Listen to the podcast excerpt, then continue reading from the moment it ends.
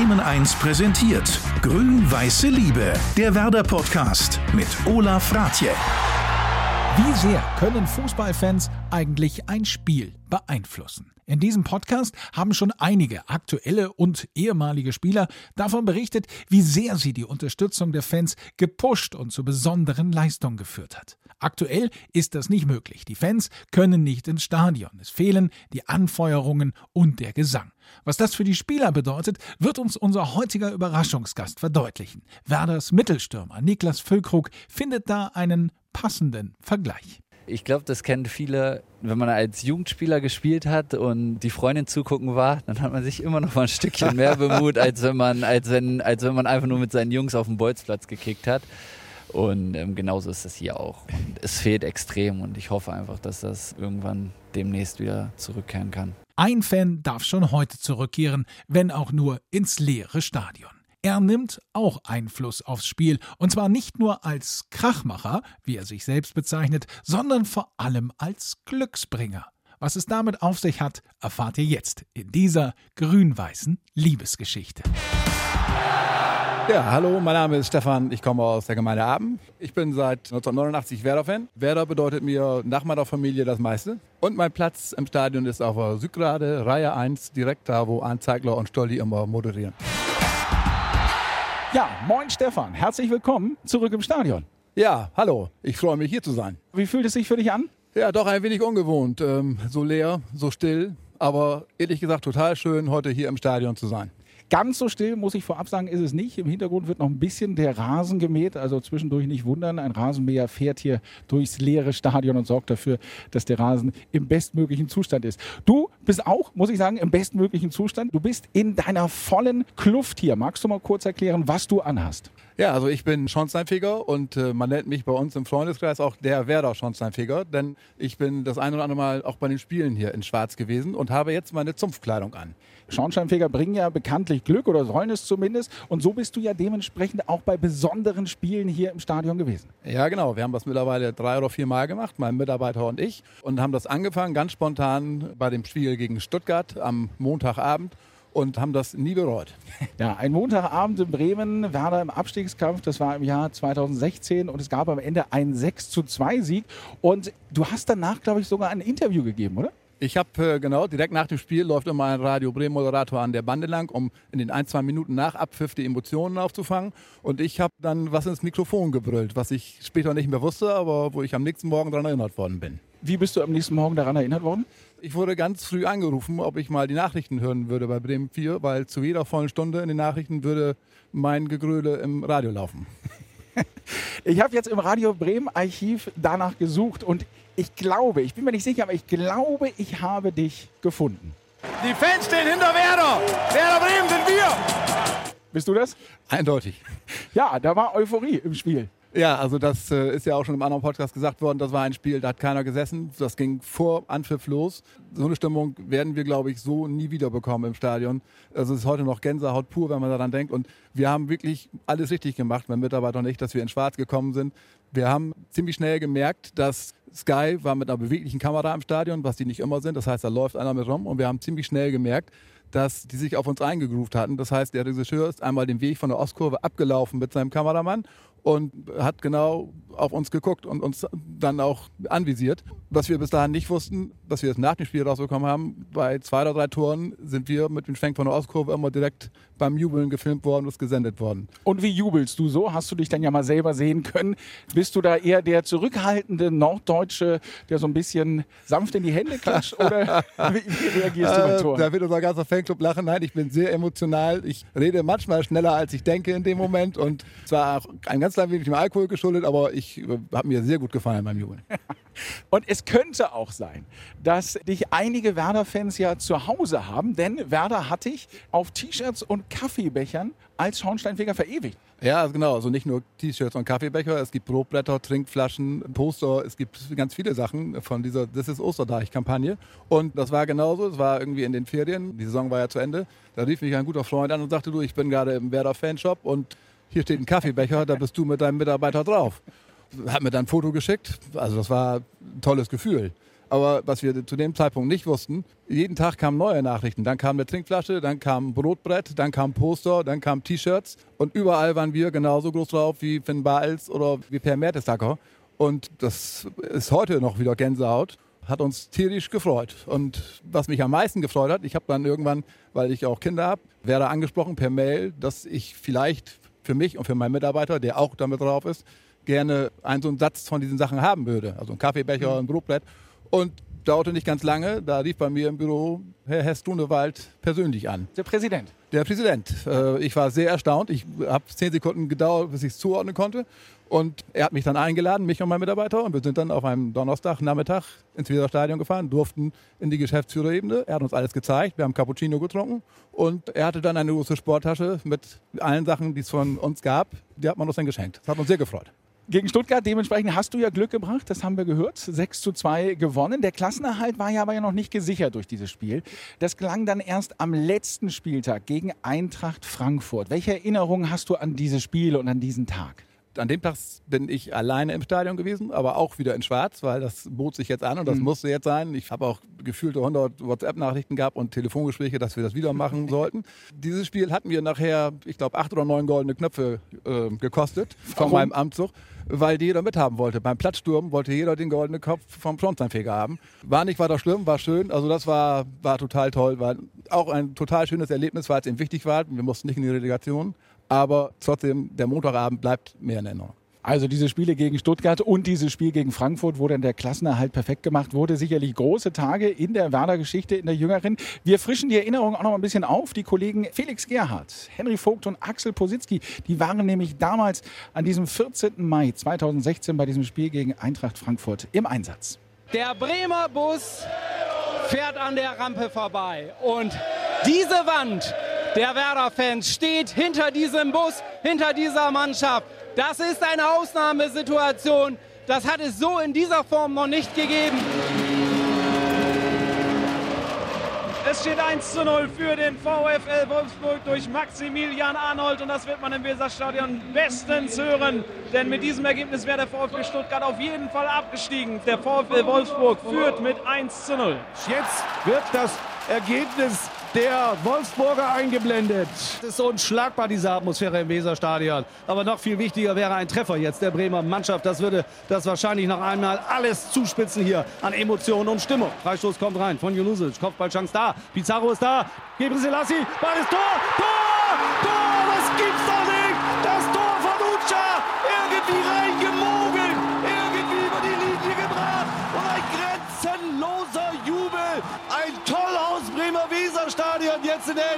Endphase.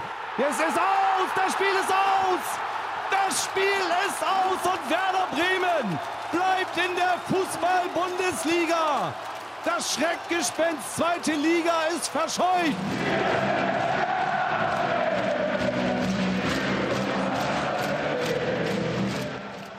Und was macht das mit dir?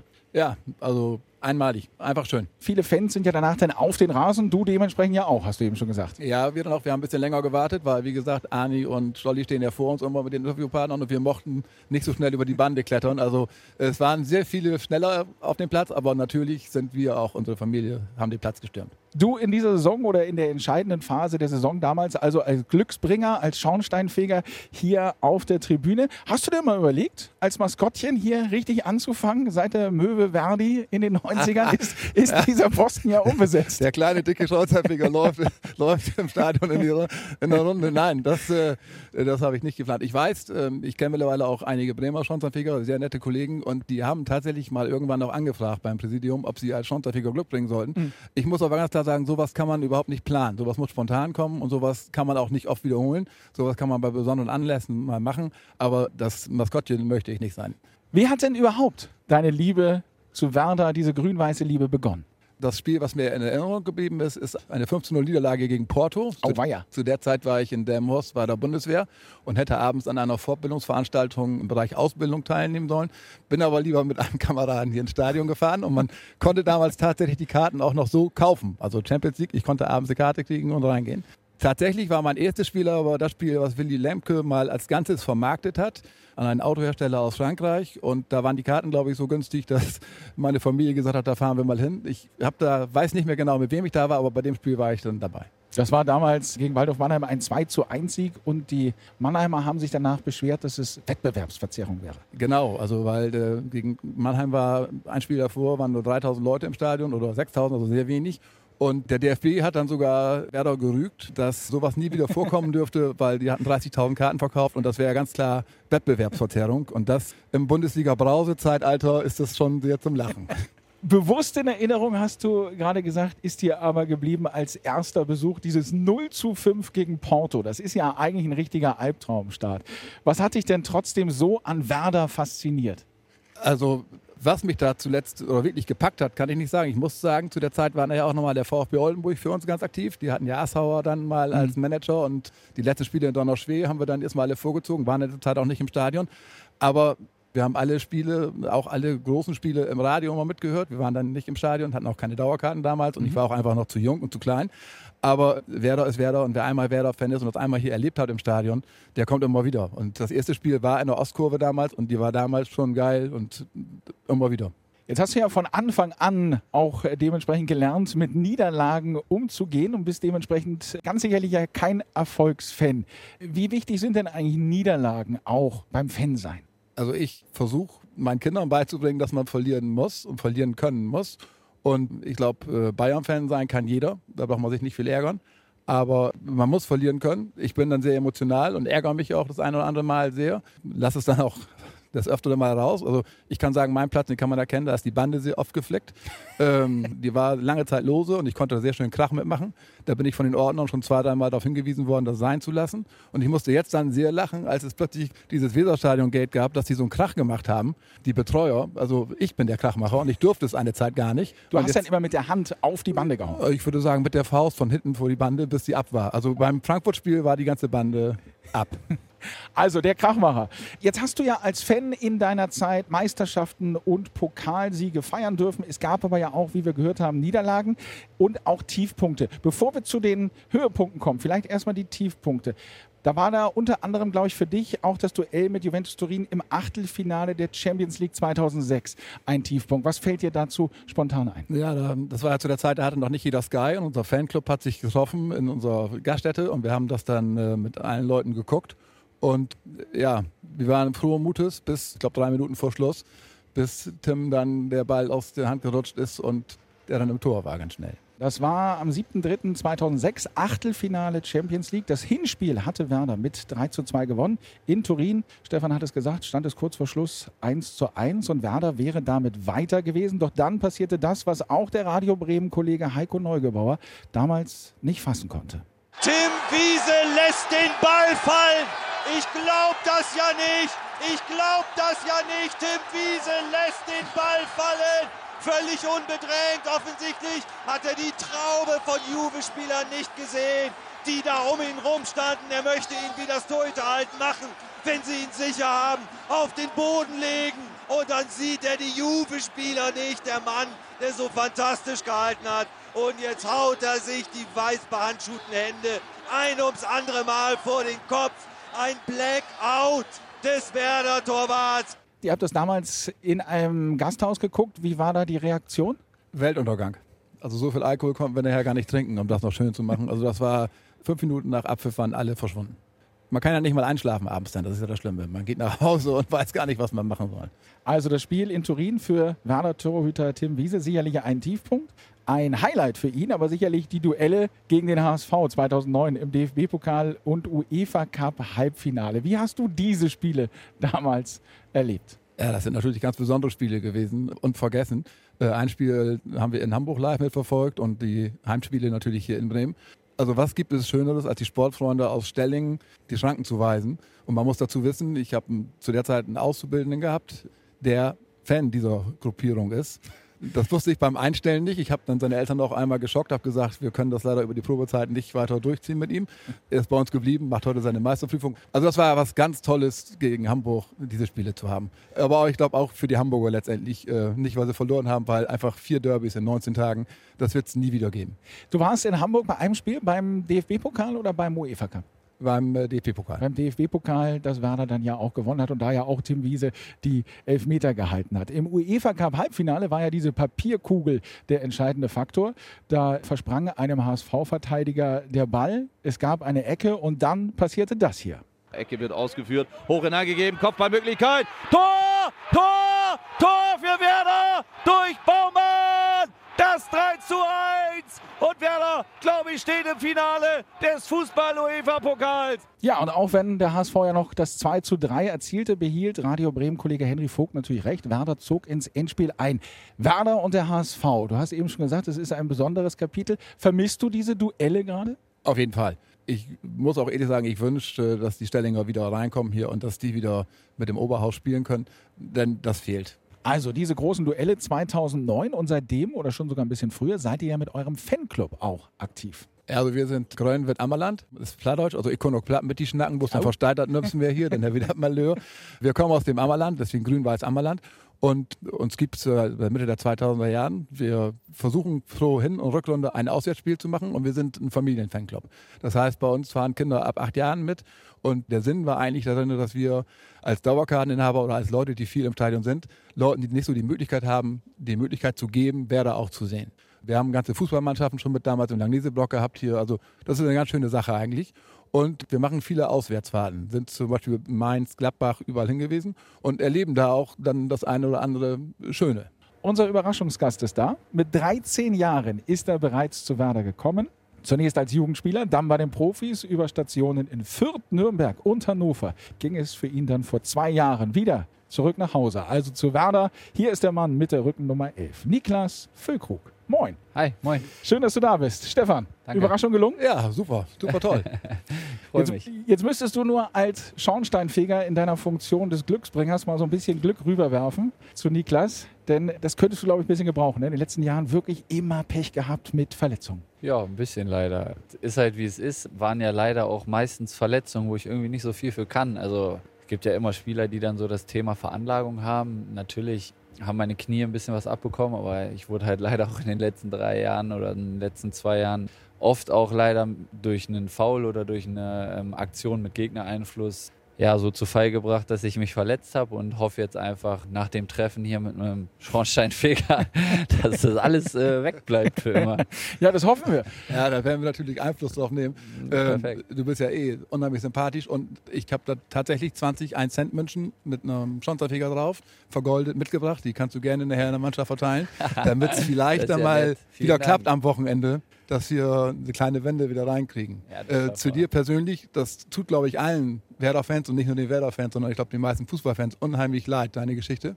Und wir freuen uns jedes Mal, wenn du spielen kannst und wenn du fit bist. Dankeschön. Und hoffen noch auf ein paar Tore. Danke, danke. Also dann wird es ja heute hier ein Wendepunkt sein, denn ab sofort das Glück des Schornsteinfegers Niklas ist dir dann hold. Wenn wir noch mal kurz über diese Verletzung sprechen, vielleicht bist du das Thema auch leid, dass du dann immer darauf angesprochen wirst, aber das gehört ja auch zu deiner Karriere und das ist ja auch bewundernswert, wie du das immer wieder schaffst, dich dann ranzukämpfen. War bei dir da irgendwann mal der Punkt, dass du gesagt hast, Leute, jetzt wieder in die Reha, weil das ist ja jedes Ja. Mal ein, ein Wiederrankämpfen. Also es ist schon immer mit sehr, sehr viel Aufwand und wirklich, da reichen auch leider keine 98 oder 99 Prozent. Du musst wirklich über deine 100 Prozent gehen, damit du irgendwie wieder an dein Leistungsvermögen rankommst. Und irgendwann ist es dann schon so ein bisschen mühsam oder es tut einem dann schon manchmal ein bisschen weh, wenn man so äh, merkt, so, oh, das ist echt wieder mit sehr, sehr viel Arbeit verbunden und ich bin dann auch immer ein bisschen ungeduldig, wenn ich so in den ersten Wochen im Mannschaftstraining merke, dass ich noch nicht wieder bei diesen 100 Prozent bin oder noch nicht wieder bei meinem Leistungsvermögen. Und ja, das zwingt mich dann immer dazu, sehr, sehr hart zu arbeiten. Muss dann aber trotzdem einen Mittelweg finden, weil man den Körper natürlich dann auch nicht wieder direkt in den ersten Wochen überfordern darf. Und ja, es ist manchmal so ein bisschen leidend und ein bisschen unangenehm, aber was bleibt mir anderes übrig? Ich liebe das, ich möchte das und wenn ich es nicht wollen würde, hätte ich es ja auch lassen können. Ja, und wir merken ja, Stefan hat es ja auch eben gesagt, also die Fans freuen sich ja über jede Minute, Ja, das ist natürlich da bist, auch ne? was immer. Ne? Ähm, Ich kriege das natürlich auch mit.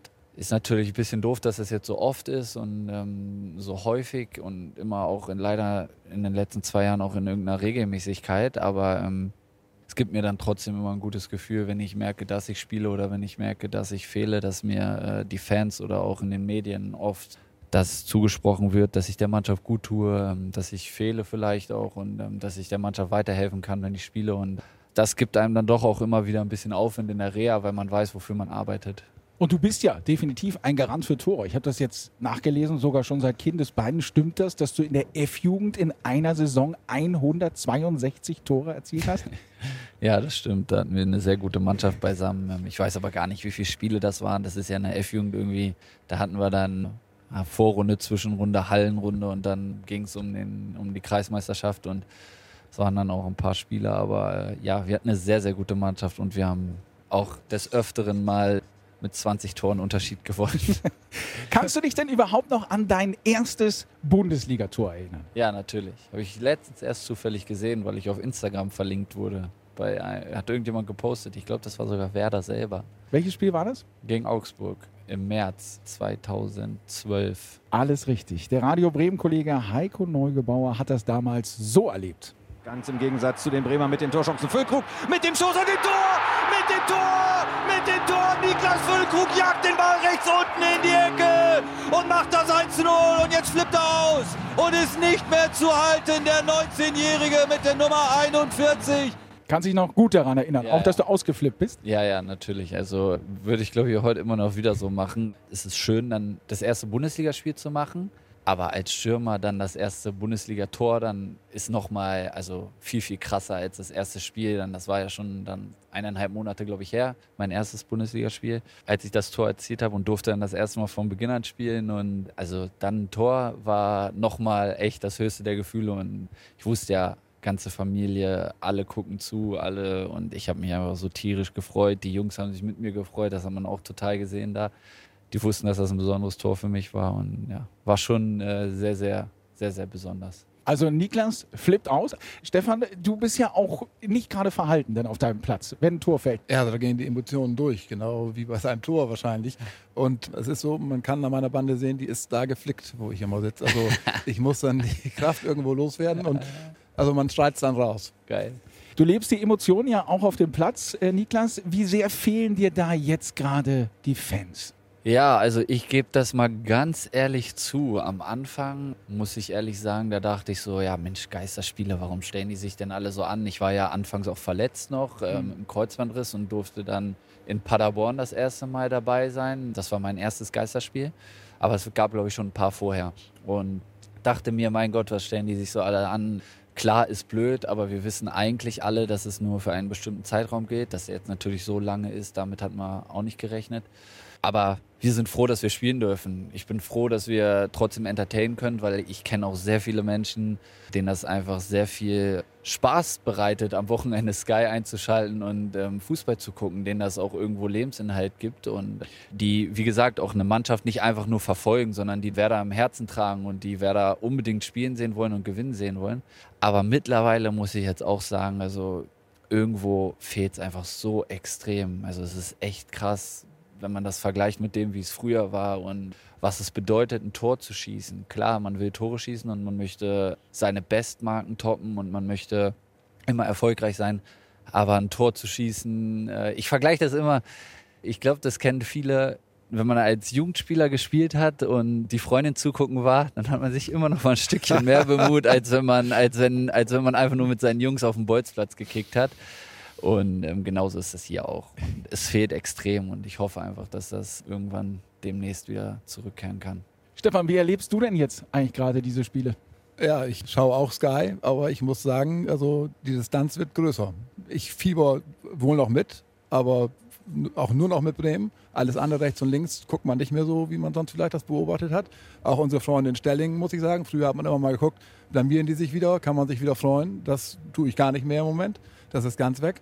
Und ja, also uns fehlt das hier im Stadion, uns fehlt das, die Spieler zu feiern, uns fehlt das, samstags morgens aufzustehen, sich zu freuen, dass man äh, mit der Fähre übersetzen kann von Kaffeesand, hierher läuft, die Bratwurst ist und dann hier das erleben kann. Das fehlt. Dir fehlt das Stadionerlebnis oder dir fehlt diese Atmosphäre auch jetzt vom Fernseher? Weil momentan hört man ja eher Niklas und also seine die, Kollegen Atmos rufen. die, die Atmosphäre vorm Fernseher, die ist äh, durchaus auch ja interessant, weil man hört ja nun viel mehr, was so gesagt wird. Aber es fehlt die Stadionatmosphäre, ganz klar. Wobei ich ganz klar sagen muss, wir müssen jetzt damit leben. Das hilft uns nichts und da werden wir auch durchkommen, aber das fehlt. Niklas, vergangene Saison im Abstiegskampf, da habt ihr ja versucht, die Fans so ein bisschen, ich sag mal, zu imitieren und habt sehr zum Missfallen einiger gegnerischer Trainer Stimmung hier auf der Tribüne gemacht. Gehörtest du da eigentlich mit zu den Krachmachern? Ich glaube ja. Aber ich glaube, dass wir da einfach so eine Mentalität auch dann an den Tag gelegt haben, auch wenn es nicht jedem gefällt. Aber ähm, wir haben damit auch gezeigt, ey, wir wollen nicht absteigen. Und wir haben die ganze Saison waren wir ein bisschen, ja, die Saison lief nicht gut. Wir wollen auch gar nicht mehr so viel über diese Saison reden, aber man hat auch oft gesehen, dass wir uns einfach so ein bisschen ergeben haben, leider in dem einen oder anderen Spiel. Und das war in diesen Spielen einfach nicht mehr zu spüren. Wir waren eine andere Mannschaft in den letzten Spielen. Wir waren sehr, sehr griffig, sehr, sehr bissig und auf und neben dem Platz und waren halt einfach auch total siegessicher, gerade in den letzten wichtigen Spielen und ähm, wollten das halt auch von außen an die Mannschaft transportieren. Und ich glaube, das auch wichtig für uns war. Eignest du dich denn als Fan? Hast du das da festgestellt? Oder war das für dich, oh Gott, ich kann, ich kann das ja Nee, nicht ansehen? also ähm, ich, ich mag Fußball gerne gucken, auch Kreisliga. Bei meinem Heimatverein gucke ich auch gerne mal zu und ähm, oder bei meinen Cousins, bei meiner Schwester, bei meinem Bruder. Aber ich bin dann doch lieber der, der spielt, wobei ich zugucken auch schön finde, aber ich weiß nicht, ob ich der dann auch wäre, wenn ich so ein bisschen entspannter zugucke, ob ich auch reinschreien würde. Ich glaube eher nicht. Stefan, aber da könntest du jetzt ein paar Tipps geben, oder? Zum, zum Krachmachen hier. wie, wie machst du das jetzt konkret? Du machst das ja mit der Bande, glaube ich, hauptsächlich. Also wir hatten lange Zeit, war die Bande, war eine Niete fehlte bei der Bande und die ist auch nie nachgesetzt worden und da hatten wir eben, das schallte unheimlich schön und ging dann ja wirklich so weit, dass die Ordner irgendwann bei mir kamen und gesagt haben, bitte lassen Sie das, sonst äh, müssen Sie das Stadion gleich verlassen. Und die Faust tut immer unheimlich weh. Meine Frau guckt dann immer nach den Spielen, ob was geschwollen ist. Und äh, wenn sie mit ist, schimpft sie auch mal, jetzt lass das doch. Aber ich meine, das gehört dazu. Die Emotionen müssen uns beschädigen. Absichtlich wollen wir nichts. Ist einmal leider. passiert ist, einfach. Einmal ist es passiert nach dem Frankfurt-Spiel, als wir dann äh, die Klasse sicher gehalten haben. Da lag die Bande später davor. Aber ja, das muss sein. Krach muss sein. Ich bin etwas ruhiger geworden mit meinen Emotionen, mit dem, was man rausschreit. Dass man nicht beleidigend wird, dann ist es ja leider auch oft noch so, hört man immer wieder von rechts und links, das äh, mache ich absolut nicht. Aber Frust muss raus und wenn Niklas dann mal nicht trifft, dann wird geschimpft und dann äh, wird auch mit ihm geschimpft. Ich kann damit umgehen. Äh, Niklas, von Stefan haben wir jetzt schon gehört, was ihm Werder Bremen bedeutet. Wie ist das bei dir? Ich meine, du bist ja schon als Kind hier nach Bremen gekommen, hast das Werder-Trikot getragen und bist jetzt wieder zurückgekommen. Was ist für dich das Besondere an Werder? Ja, ich muss schon sagen, ich weiß nicht, ob ich mich in meiner Karrieresituation für Werder entschieden hätte, wenn ich nicht schon mal da gewesen wäre, weil es natürlich schon irgendwie eine Vorgeschichte hat und ähm, gerade auch der Trainer eine entscheidende Rolle spielte in meinen, in meinen Gedanken. Aber ähm, ich habe mich bewusst für Werder entschieden. Damals sah es auch alles sehr gut aus. Habe mich auch echt drauf gefreut, wieder herzukommen. Und ähm, ich will jetzt hier nicht von Heimat oder sonst was reden. Meine Heimat ist Hannover, aber es ist natürlich schon irgendwie eine gewisse Verbindung da. Ich kenne halt alles, ich kenne den Verein wirklich bis ins Tiefste. Dementsprechend äh, war das schon eine sehr bewusste Entscheidung, zu Werder zu gehen, wo ich schon einmal gespielt habe. Ja, also schon eine besondere Verbindung. Stefan, gibt es noch etwas, das du Niklas sagen oder ihn fragen möchtest? Jetzt wäre die Gelegenheit. Also sagen, du brauchst keine 150 Tore schießen, auch keine 20 in einem Spiel. Einfach am nächsten Wochenende zwei und die anderen schießen nur eins, das würde uns schon helfen. Bleib so, wie du bist mit deiner Ausstrahlung, denn Danke. ich habe ja noch nie mit dir gesprochen, aber ähm, so wie du dich auf dem Platz bewegst und wie du auch mit den Fans umgehst, das merkt man, dass du sympathisch bist und das kommt auch so rüber. Vielen, äh, eine. Frage habe ich noch, wenn du jetzt wirklich, du warst ja extrem viel verletzt und krank. Äh, hat man eigentlich während der ganzen Zeit über immer Kontakt noch mit der Mannschaft oder ist man da ganz außen vor? Das ist äh, je nach Verein unterschiedlich, aber hier bei Werder ist es wirklich so, was auch für mich äh, mega toll ist, was ich auch immer nur wieder lobend aussprechen kann. Wir haben eine unfassbar geile Reha und Physio und medizinische Abteilung, die wirklich auf dem neuesten Stand ist, die sehr gut ausgebildet sind und die sich top um uns kümmern. Also hatte ich nie Bedarf, irgendwie meine Reha zu, woanders irgendwie durchzuführen. Viele fahren ja dann in den Süden oder sonst was. Und dadurch, dass ich dann hier jeden Tag meine Reha habe, habe ich natürlich kompletten Kontakt mit der Mannschaft und sehe die Jungs täglich, was dann auch immer schön ist. Ne? Also sind ja auch meine Kumpels. Ja, das ist ja schön, dass du das so sagst. Ja, ja. Nee, dann habe ich, äh, das ist das, was ich immer schon mal wissen wollte. Und dann äh, die Glücksbringer, verteil die und bitte, bitte kämpft und vielleicht siegt. Auf jeden Fall. Dankeschön. Also dann danke ich dir, Stefan, für deine grün-weiße Liebesgeschichte. Niklas, dir auch vielen lieben Dank für den Überraschungsbesuch in unserem Podcast und dann wünsche ich euch beiden alles Gute. Ja, danke, dass ich hier Vielen sein Dank durfte. für die Glücksdinger, ja? Grün-Weiße Liebe, der Werder-Podcast von Bremen 1.